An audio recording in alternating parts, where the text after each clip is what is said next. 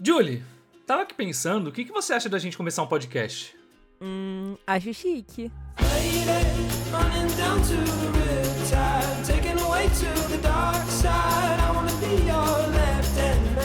Oi, eu sou o Roger e a cor pra esse verão é o laranja. Oi, eu sou a Letícia e eu queria dizer que, como eu sou do Chalé 1, quem manda aqui nesse episódio hoje sou eu, tá?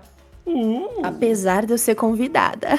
Oi, eu sou o VHS e, e já para pensar que o Percy era um que conseguia bater uma punheta naquele Meu equipamento? Deus do céu. Meu Deus do céu. Ou conseguia, né? Ele tava sozinho lá no chalé, pô. Exatamente, era o era único o que único que conseguia. conseguia. Ah, o o único, único, sozinho eu no chalé. entendi que ele nunca conseguia. Era o único que conseguia, porque o resto tava único- tudo O único cheio que de gente. conseguia.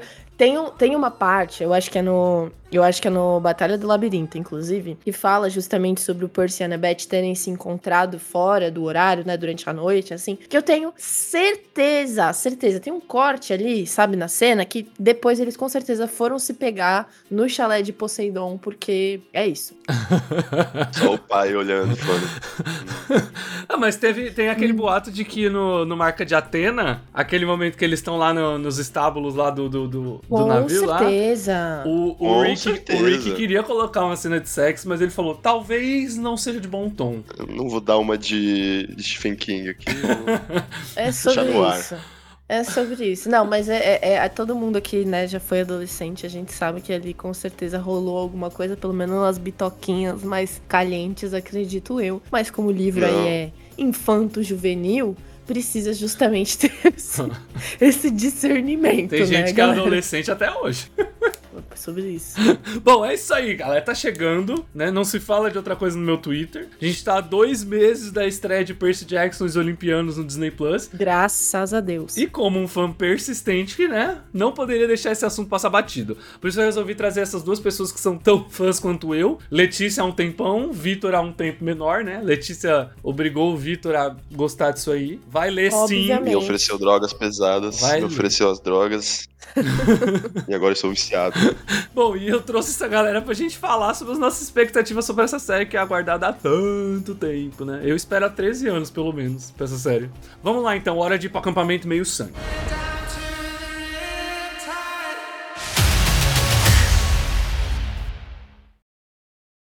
Oi, gente, Roger falando aqui. Durante a edição desse episódio, eu senti que tinha algo importante que não foi dito durante a gravação. Vocês vão ver que por várias e várias vezes a gente cita os livros e os filmes de Harry Potter como exemplo comparativo à série de Percy Jackson. No entanto, enquanto a gente gravava esse programa no dia 17 de outubro, a autora J.K. Rowling, que é a criadora desse universo bruxo, né, fazia mais uma de suas postagens carregadas de ódio invalidando a luta da comunidade trans. Nos últimos anos, a Rowling tem dedicado bastante tempo a atacar essa minoria. Tanto eu quanto os dois convidados desse episódio temos opiniões nada amigáveis sobre o que essa autora se tornou e repudiamos todas as agressões que ela insistentemente reproduz em falas e postagens. São colocações sujas, baixas e que no mundo ideal seriam tratadas como falas criminosas. Vocês vão ouvir já no começo que nós comentamos sobre como perdemos o encanto que tínhamos com Harry Potter nos últimos anos. E pra falar a verdade, muito disso é culpa da própria autora. Não bastasse o seu posicionamento retrógrado e nada amigável, com o tempo, a gente percebeu que esse pensamento também está incluso nas suas obras. Harry Potter carrega uma série de estruturas narrativas problemáticas, personagens estereotipados e escolhas criativas extremamente questionáveis. Não só isso, J.K. Rowling não se poupou em deixar fragmentos de seu ódio em suas obras mais recentes, criando uma história cujo antagonismo escancara sua transfobia. Mas agora, ela usa o pseudônimo de Robert Galbraith, que por coincidência ou não é um nome idêntico ao de um psiquiatra que pesquisava a cura gay há algumas décadas atrás. Pois é. Queria dizer que isso não é de maneira alguma um ataque aos fãs de Harry Potter e a gente reconhece sim o impacto que essa série literária causou na cultura pop mundial. A gente sabe que boa parte dos Potterheads condena todo o ódio disseminado pela Rowling. Mas nós do Acho Chique não conseguimos separar a obra de sua autora. Bom, recado dado, agora sim, vamos falar de Percy Jackson.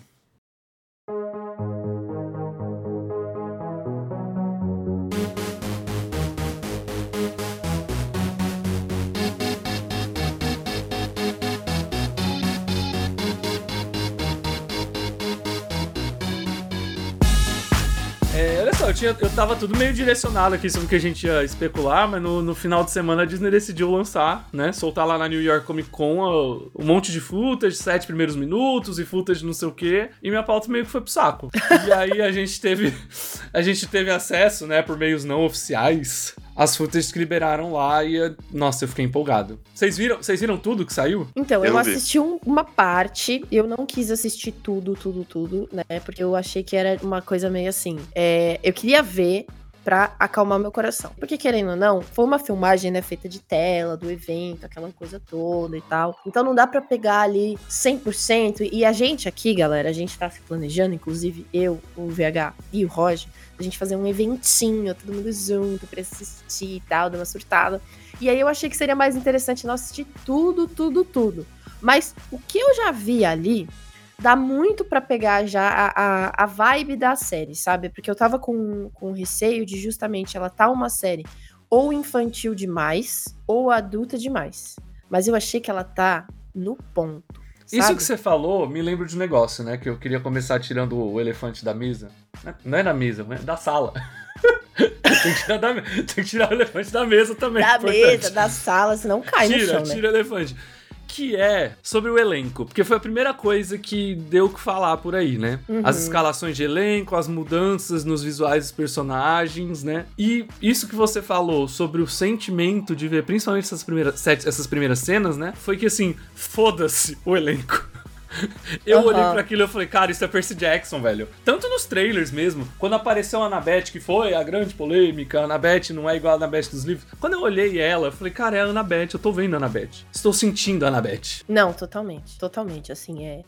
Nesses sete primeiros minutos, no pouco que eu assisti, dá pra pegar essa vibe. Os trailers, dá pra pegar essa vibe também. Eu vejo que, assim, muita gente reclamou, né, dessas coisas de adaptação e tudo mais. Eu acho que a maioria vem ali de um lugar de ignorância. Claro que tem a galera racista também, mas eu acho que principalmente da galera falar, tipo assim, ai, ai, eu não sei se vai dar certo, ai, eu não sei que não sei o que, nananã. E eu acredito que realmente, assim, a hora que o pessoal assistir e ver o que que tá ali, não, não vai ter essa dúvida mais. Porque tá com a vibes, né? Porque tem uma vibe muito específica de Percy Jackson, que eu acho que é o que atrai a gente a gostar muito dos livros também, que é essa coisa de, tipo, é um infantil fantástico, mas ao mesmo tempo tem uma coisa muito, muito séria ali. Tem uma profundidade muito grande ali. E a série, ela tá com crianças, né, com um elenco principal, mas ao mesmo tempo ela tá conseguindo passar, já nesses materiais todos que saíram, essa parte de que ela vai agradar também ao público mais velho, que não necessariamente está dentro do, do- da faixa etária, né, do infanto juvenil. Que eu acho que é muito importante, considerando que, tipo, quando a gente tá falando de uma série de livros, a gente pode ter um público um pouco mais direcionado, porque a produção de um livro ela é muito mais baixa, né, o custo, do que uma produção como essa para a Disney Plus. Então eles precisam conseguir um público maior. Então, além de ter achado que essa série ela tá com essa vibe muito certeira, eu também acho que foi uma série, né, que fez e fez, fez certo, mas também fez assim de maneira até um pouco ousada essas escolhas de ter aceitado essas mudanças.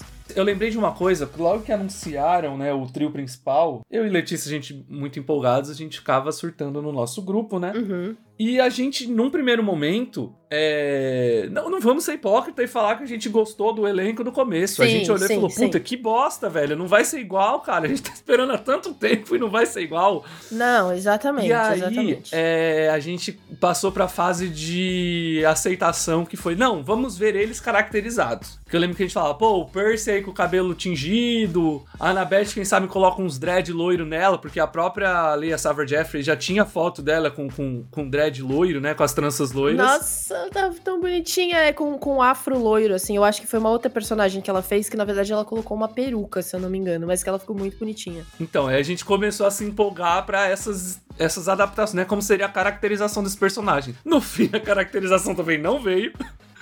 Eles estão exatamente como eles são. Não pintaram nem o cabelo do menino de loiro, né? Vamos ter que ter um Percy Jackson loiro. Mas ainda assim, quando eu olho, eu falo, cara, isso é Percy Jackson. Pô, é, é- acho que é isso que importa, porque, como a gente estava falando antes, é, essa série vai precisar de um grande público, assim, né? Ela vai precisar, pra gente ver uma segunda, terceira, quinta temporada, né? Pra pegar a primeira, essa primeira saga toda, a gente vai precisar de um público que não é só o público do livro, né? Os velho hoje em dia velho, né, que acompanharam quando crianças, mas também a molecada aí, conhecendo através da série pra ir pros livros depois e tudo isso.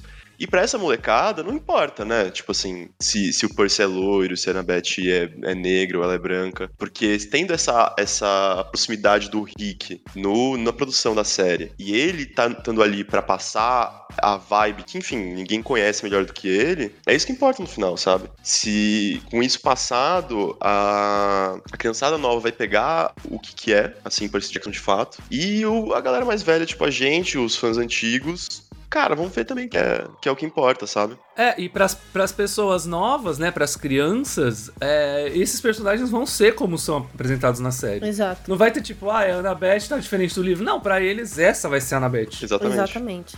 Né? E, não, e, e justamente isso, eu acho que, tipo, como a gente tem o, o Rick Riordan muito próximo, né, nessa produção toda, ele tá acompanhando, ele participou das mesas de roteiro, ele participou das negociações, ele tá participando dos eventos de divulgação, ele participou em set, ele participou da escolha de elenco, então ele tá super envolvido. E eu fiquei com um pé atrás, né, com, com a escolha desse elenco, justamente por todas essas diferenças que eles têm de caracterização dos personagens, como eles são descritos em livros e tudo mais no começo, mas teve uma hora que justamente quando tava essa polêmica estourando um pouco mais, que ele foi no, no blog dele e ele falou justamente assim, que pra mim foi o que eu falei, não, realmente, peraí, eu, tô, eu, eu acho que eu tô viajando.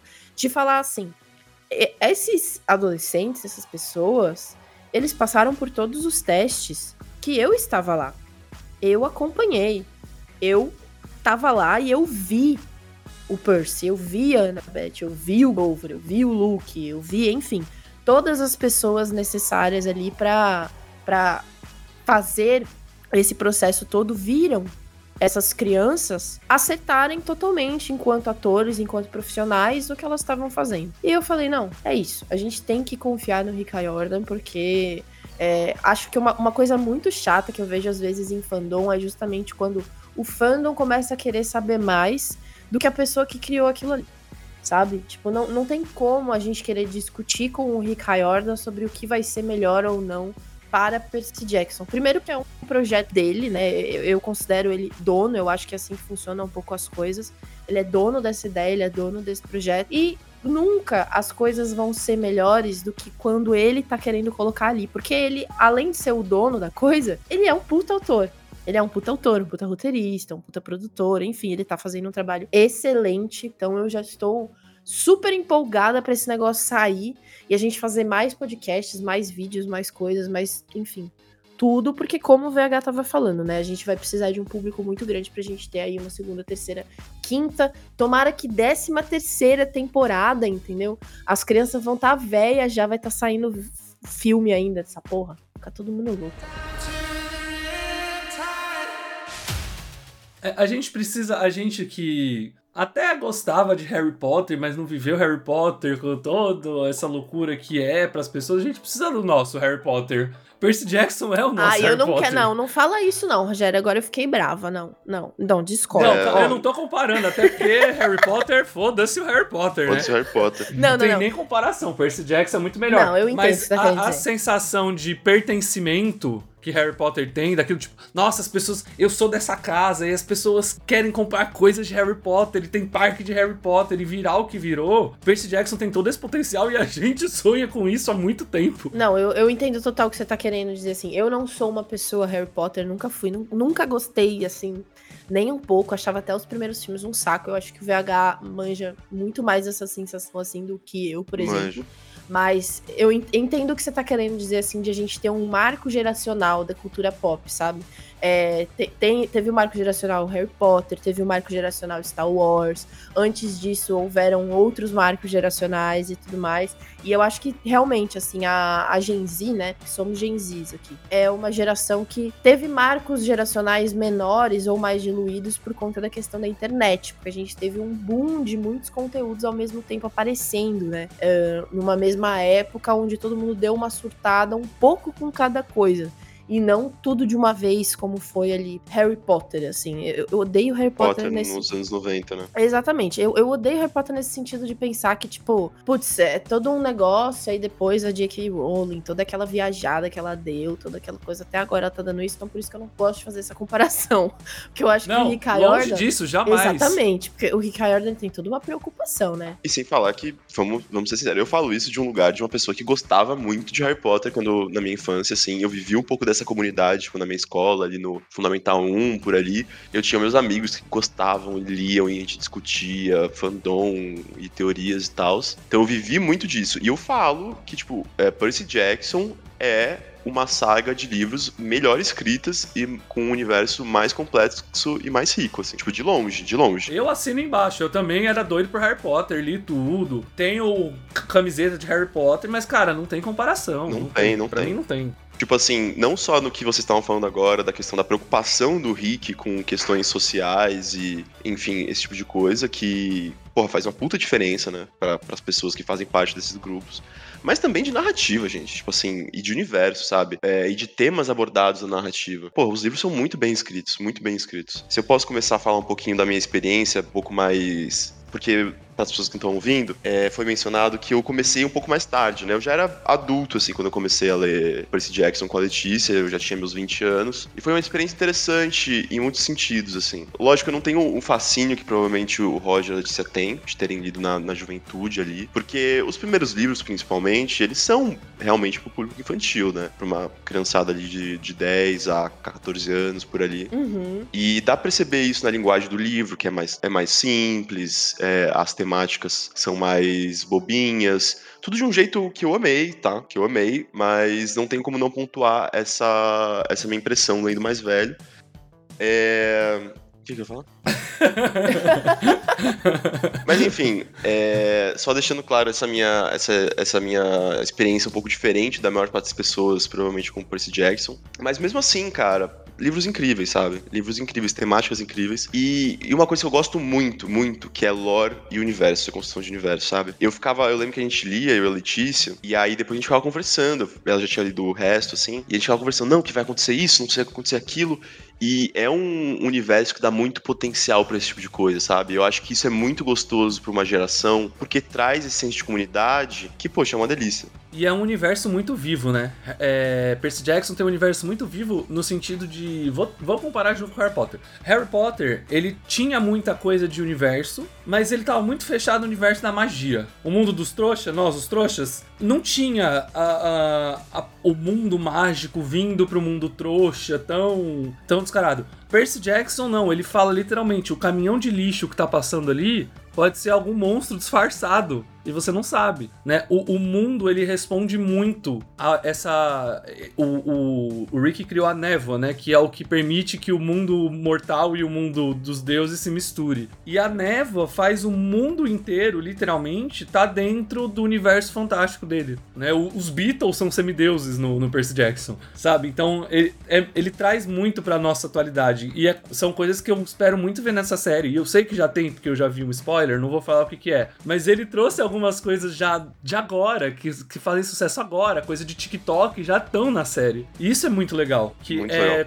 mantém o, o, universo vivo, né? Porque o Harry Potter, eu sinto que ele, por exemplo, ele é muito datado, né? Ele não, ele não evoluiu com a tecnologia, talvez. Por exemplo, você vê os últimos filmes do Harry Potter, né? Vou até falar dos filmes, os livros são mais velhos ainda. Mas os últimos filmes, eles podem se passar em 2006, eles podem se passar em 2002, porque não tem um negócio ali que caracteriza o mundo que a gente tem hoje. E o Percy Jackson, pelo que parece, eles estão trazendo muito pros dias de hoje, a série, principalmente. Sim, eu tive essa impressão também, viu? De que parece que eles estão querendo justamente que a série se passe ali nos anos 2020. Talvez 2018, 2019, mas eu também acho que ao mesmo tempo, o Rick já falou que ele, ele não data, né, a, os livros. Você perguntar ah, quando se passa Percy Jackson? É uma pergunta que tem, acho que na FAQ dele, lá do site.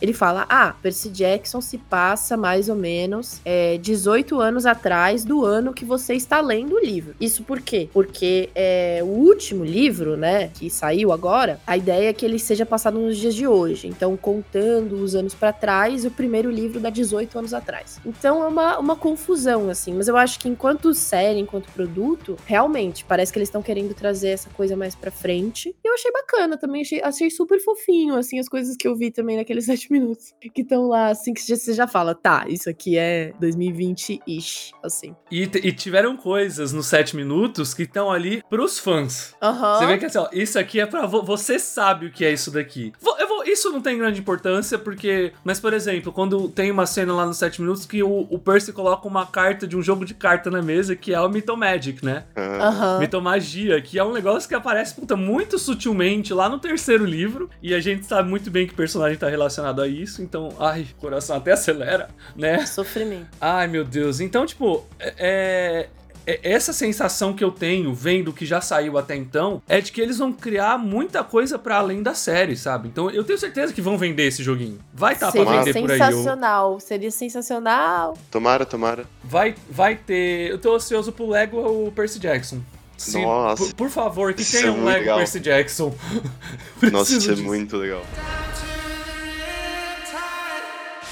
Eu queria voltar rapidinho para as coisas do elenco, porque assim, é, nesse domingo, né, dia 15 de outubro, que teve a New York Comic Con, eles soltaram também as primeiras fotos oficiais de praticamente o elenco todo caracterizado já. Né, que não tinha, tinha, tinha uns elencos, mas não tinha anunciado ninguém. Tanto que teve a primeira imagem do Luke, fantástico, achei incrível. Sim. Tá com cara daquele vilão que a gente não vai conseguir odiar, como o Luke deve ser. A Clarice vai roubar a cena, com certeza. Né? Eu não sei o nome da atriz da, da Clarice, que é um nome difícil. Eu acho é que é a... Charlie, se eu não me engano. Charlie Butch, não. Deixa eu Dior Goodjohn. Ah, tá. Tô confundindo com a outra. É, Dior, o Charlie Bushnell é o Luke. Isso, é isso. Ela tem a cara da Clarice. Mesmo que ela não pareça em nada com a descrição da Clarice dos livros, ela tem a, o ar de superioridade que a Clarice tem que passar. Eu achei fantástico também. E eu preciso falar agora de um tópico sensível pra Letícia, que é Lin Manuel Miranda. Você viu, você viu a foto dele caracterizado? Eu vi, Ele tá caracterizado vi, de Lin Manuel Miranda, né? É. Não, mas é que é aquela coisa assim, né? Uh, eles botaram umas fotos, todas as fotos, né? Eles estão em trajes bem casuais porque provavelmente são aparições que eles fazem em momentos ali no mundo mortal, vamos dizer assim, né? Onde não há uma razão para ter uma caracterização dos deuses com, sei lá, toga grega. A gente ainda não sabe exatamente em que momento que o Lin Manuel Miranda, como Hermes, vai aparecer, né, nos episódios, porque justamente o Hermes não faz uma aparição no primeiro livro. Ele Vou especular aparecer... aqui, tá? É, eu acho que eu sei diga. sim. Eu acho que ele vai aparecer dentro do Cassino Lotus. Aí é as maluquices, né? Fã fica vendo as coisas e fica tentando desenhar o que vai acontecer. Por quê?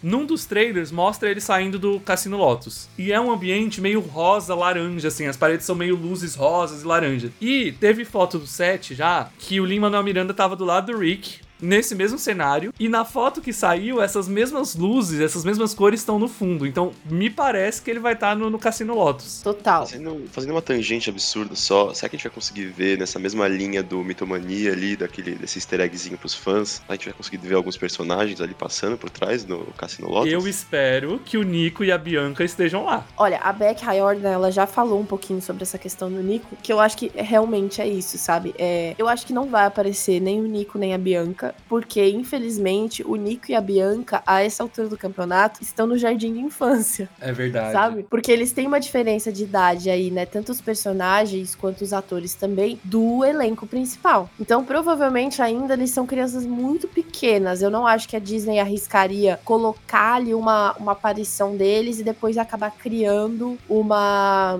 uma Troca dificuldade, de elenco, né? assim, uma exatamente. né? Uma falta de continuidade ali. Exatamente. Mas voltando ao Lin-Manuel Miranda, eu tenho a impressão também, essa eu acho uma boa teoria, eu também vi um pessoal falando que talvez seja alguma coisa com o túnel do amor, com a parte onde o Percy e a Beth são transmitidos pela Efesto TV, aquela coisa toda, etc e tal. Também poderia envolver ali algum número musical, alguma coisa assim, que é o que todo mundo tá especulando de ser a razão pela qual é o Lin Manuel Miranda, que é o Hermes. E outra coisa, vou, vou contribuir para sua para sua teoria, que é um dos episódios tem como é, roteirista o cara que produziu o musical de Percy Jackson pra Broadway. Exatamente. Então. E se eu não me engano, é um episódio mais pro final, né? Sim. Se eu não lembro. Encaixaria então, bem com o Hotel Cassino Lotus ou com o, a parte do Efesto também. Exato. Então eu acho que é uma, uma dessas duas coisas, assim. Né? Mas, cara, eu, eu achei ótimo o Lin Manuel Miranda como, como Hermes, assim. Eu confesso que eu imaginava o Hermes loiro, mas aí a gente volta naquela situação, né? De tipo, sei lá, caracterização e é isso e aquilo. Eu acho que ele vai fazer um puta trabalho, porque o Lin Manuel Miranda é sensacional enquanto ator, enquanto músico, enquanto sei lá, tudo isso. Enquanto assim. ser humano. Enquanto ser humano, entendeu? Enquanto ser humano, é, acho que vai ficar muito bacana até a gente ter a presença do Hermes nessa primeira temporada, porque eu acho que de alguma forma pode ser interessante pra desenvolver um pouco melhor o personagem do Luke, porque E todo o conflito dele, que é o que move Exatamente. praticamente a primeira série do Percy Jackson inteira, né? Exatamente, exatamente. A gente tem nos livros, né, todo a linha de raciocínio da narração do Percy, né? Porque é o Percy que narra, narrador e personagem, então a gente cria as linhas de raciocínio a partir desse dessa visão dele de mundo. Quando a gente tá falando de uma série, a gente não tem narrador, muito menos narrador personagem. Então a gente vai ter que pegar essas coisas todas, todas essas linhas de raciocínio, pelo que tá sendo mostrado, e eu acho que trazer justamente o Hermes então é uma opção muito grande pra, sei lá, talvez uns flashbacks, talvez umas conversas deles dois.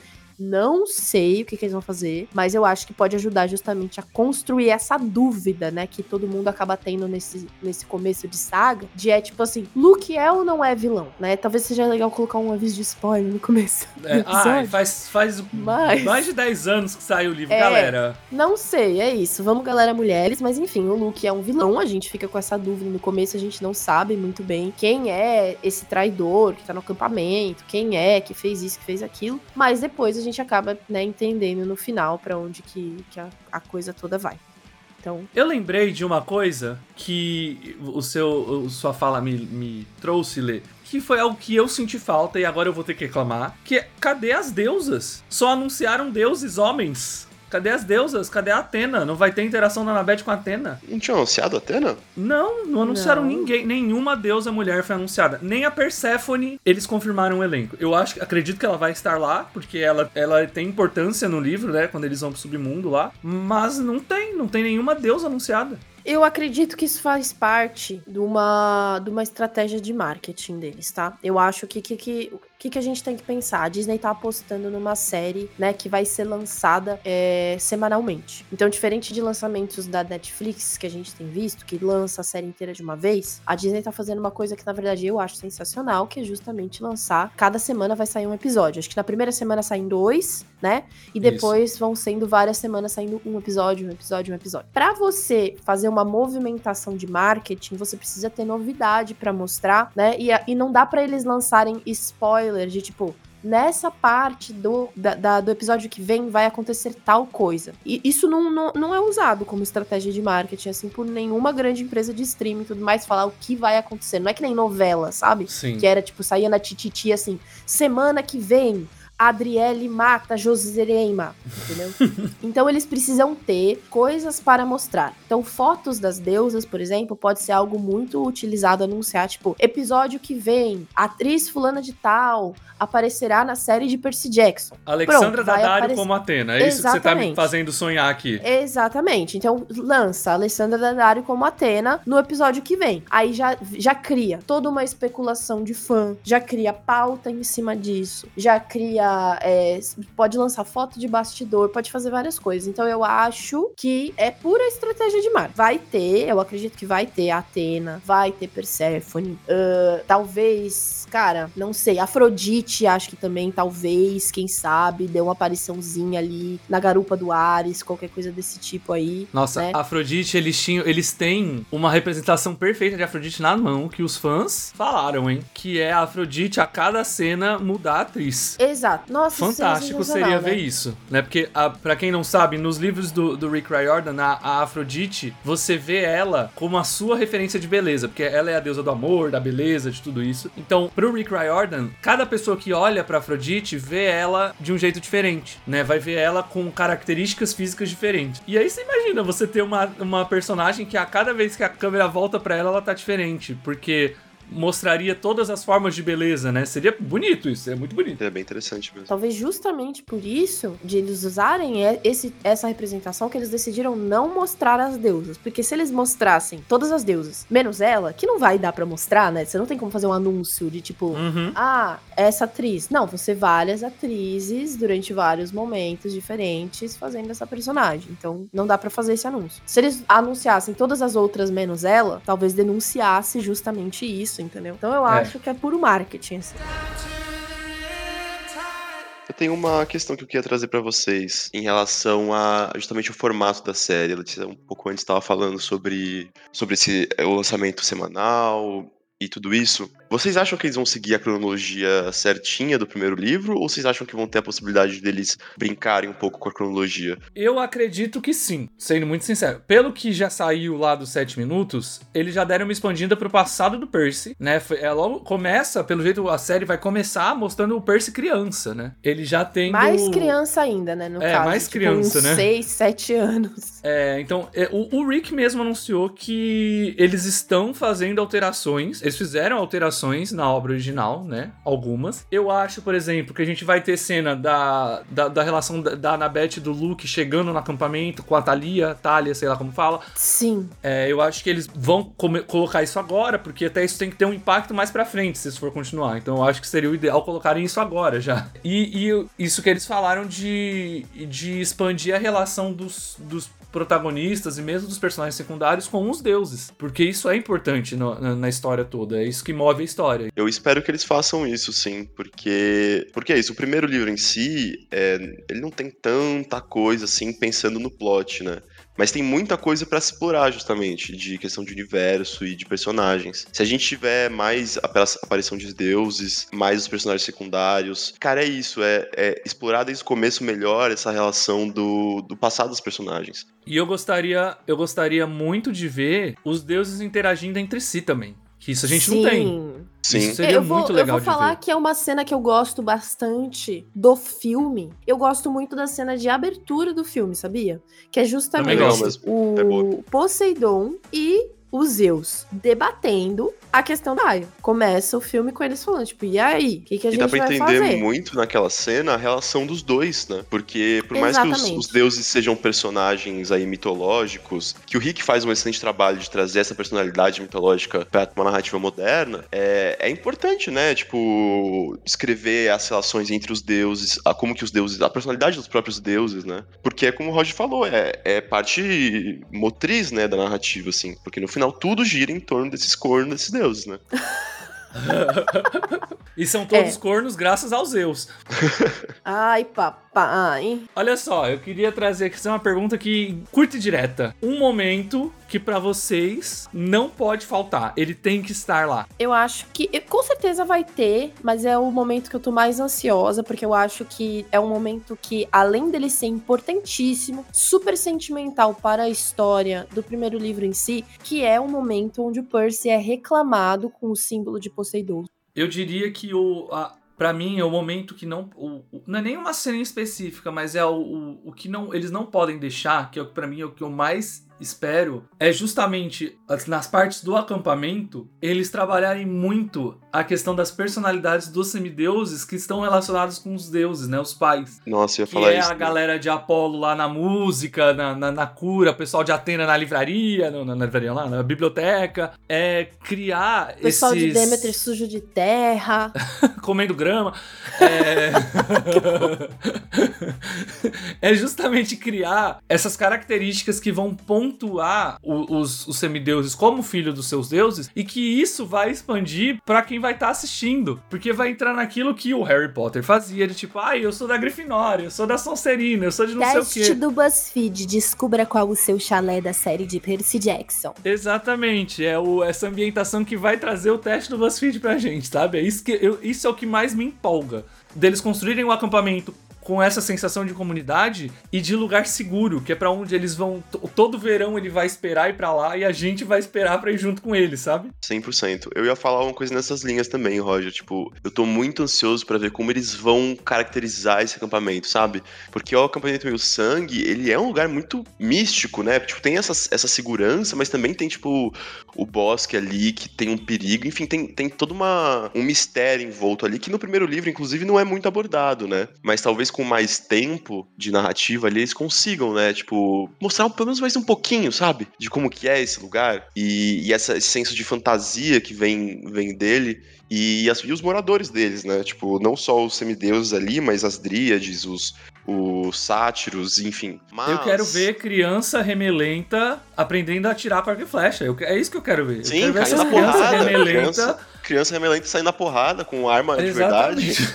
Porque é brutal, né, o bagulho.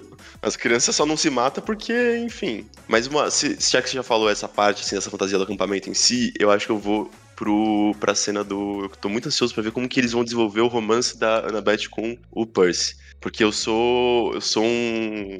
Eu, eu, eu, amo esses dois personagens e o relacionamento deles. Eu acho muito fofinho, desde o primeiro livro até o último livro, como que vai se desenvolvendo o relacionamento deles de romance. E eu tô muito ansioso para ver como que vai ser desenvolvido isso no Turno do Amor e toda aquela a relação deles no mais no começo da Annabeth achar o Percy meio otário, enfim, aquela aquela estranhamento entre os dois, né? Não, a cena, a cena do Babo enquanto dorme, então. A gente quer ver aquela ceninha do você Babo enquanto dorme.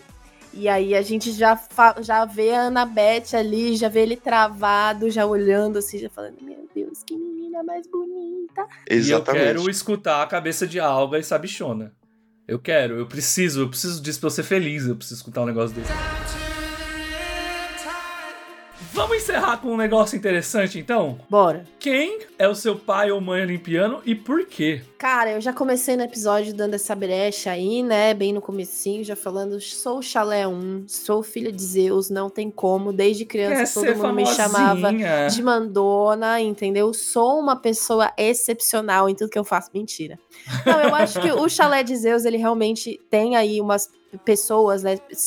Filhos de Zeus são pessoas que estão geralmente aí à frente de falar o que precisa ser falado, a comunicar, a comandar, a organizar. E eu acho que não, não, não vou ser insincera aqui de dizer que eu não sou essa pessoa. Acho que eu tô sempre metida em alguma confusão porque eu quero organizar tudo e mandar em tudo. Então, sou filha de Zeus, sim, tá? Não, Tem não medo tenho de altura? O que fazer. Não tenho, não tenho medo de altura. Por, em então, especial, assim. Não gosto muito de algumas coisas, assim, de, de, de, altura e tal. Mas também faz parte do estereótipo se eu tiver, né? A Thalia tá aí com isso. Então, Exatamente. É, é, sobre. Eu sou filho de Hades. Eu tive dúvida já se eu não era filho de Poseidon, porque tem uma conexão com um pouco com o mar, assim. Nasci em Praia Grande, entendeu? Aprendi a nadar. Eu também, pô. Me afoguei outro dia, tava ótimo. Nunca me afoguei, mas é, no final eu sou filho de Hades mesmo, tem que fazer. Sou sombrio. Roqueiro, emo, gótico. Sou sou gótico, entendeu? Eu cultuo as sombras e os mortos. Já bebi muito vinho em cemitério. Já bebi muito vinho em cemitério. Não tenho o que fazer, né? Você já ofereceu Big Macs para os mortos? Não, mas já ofereci vinho e não fala isso, pelo amor de Deus. corta, corta. Corta. Corta, corta, corta. Não, mas já ofereceu vinho e cigarro, né? Já ofereceu vinho e cigarro. E eu vinho e cigarro, muito vinho e cigarro pros mortos. Bom, eu sou filho de Apolo, né? Tá na cara. Por que, que eu sou filho de Apolo? Tá na cara? Não tá na cara? Tá na cara. Uma pessoa ligada às artes, uma pessoa Ai, ligada à criatividade, entendeu? Um homossexual. Gostoso, homossexual. Eu sou Ai, bissexual igual o, o, menino lá, como é que ele chama? Will? Will Grace. Will Grace? Não é Will, Will Grace? Gra é, é, Will Grace? Solace Grace. Will Solace, Solace Grace. Grace, né? isso mesmo. É. Will é, Solace Grace. Sou das artes, vende... não sou de vender miçanga na praia. Você pinta com meu pinto? eu pinto com meu pinto. Bom, é isso. Que venha, Percy Jackson. Vem que eu não aguento mais. Eu não aguento mais. Contagem 15 regressiva. anos esperando essa porra. Vem logo.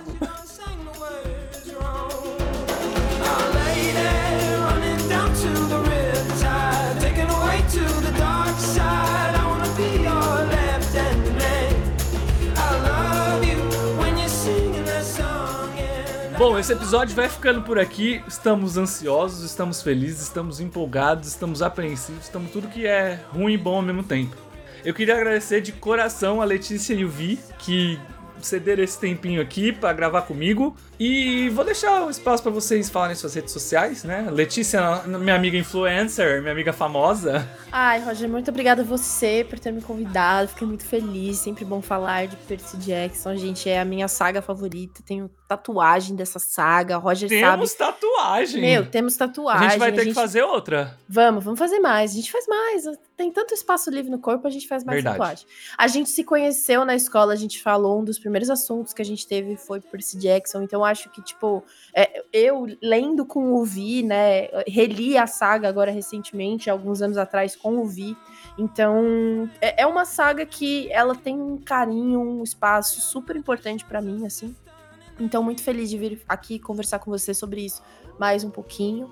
E, gente, muito obrigado por ouvirem também. Quem quiser me seguir aí nas minhas redes sociais é tudo arroba leticínios, tipo laticínios, só que Letícia, entendeu? Então, leticínios. E aguardo vocês por lá também pra gente também falar de Percy Jackson e outras coisas nerds e geeks por aí. Vocês gostam de RPG? Segue a Letícia. Adoro. Segue a Letícia, que a Letícia é a doida dos RPG. É, bem, gente, foi muito legal aqui esse papo. É, sempre gosto de ficar falando sobre coisas que eu gosto. E eu gosto bastante de Percy Jackson, então foi muito divertido. É, eu. Eu Vitor é trabalho. mais low profile. Eu sou mais low profile, é, eu trabalho por trás das, das coxias, então se vocês quiserem me contratar pra fazer edição de vídeo podcast, nós tá aí. Se vocês quiserem ver uns memes esquisitos, me segue no Instagram lá, é VHMSBS. De qualquer jeito, os Instagrams e as redes sociais e os links vão estar na descrição do episódio.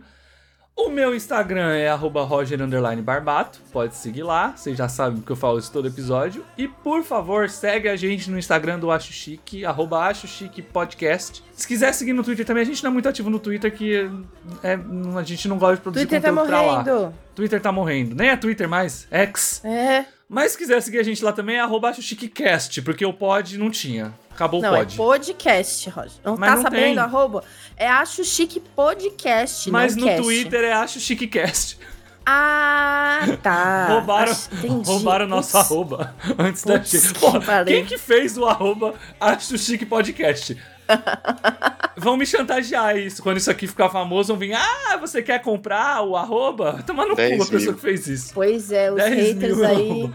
Bom, e muito obrigado por escutar. Semana que vem a gente tá de volta com um assunto que eu tô. Eu não diria apreensivo, mas eu tô curioso pra ver o que vai sair, porque a gente vai falar sobre Estúdio Ghibli. Eu, que nunca gostei de obras de animação japonesas, eu não sei se Estúdio Ghibli é anime, mas fica aí. É.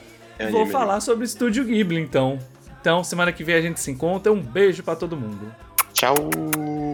Tchau. Não olhem para trás.「